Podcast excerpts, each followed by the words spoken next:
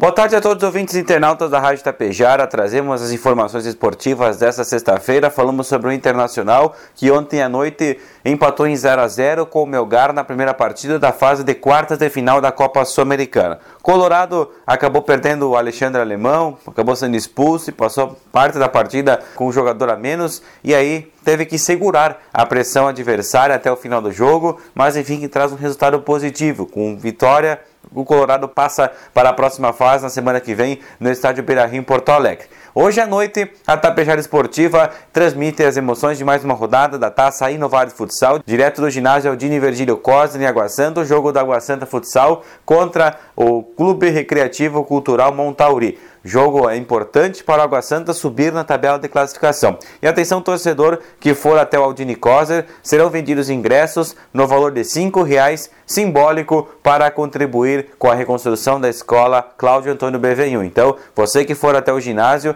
faça essa boa ação aí, que com certeza vai ajudar em muito o CPM da escola Cláudio BV1. A partir de logo mais à noite, às 8h30, em FM 101.5 e nas lives do Facebook e do YouTube. E amanhã à noite, cobertura total da última rodada da primeira fase do Gauchão Série B de futsal. Tapejara Futsal, um empate simples já garante-se na próxima fase da competição. Recebe o Soberano de Sarandi, que é o quinto colocado na tabela de classificação. A partida terá início às 8 horas da noite, mas você já pode acompanhar exclusivamente pelo FM 101,5 e nas lives de Facebook e YouTube a partir das 19h30 com toda a sua cobertura da equipe esportiva da Rádio Tapejara.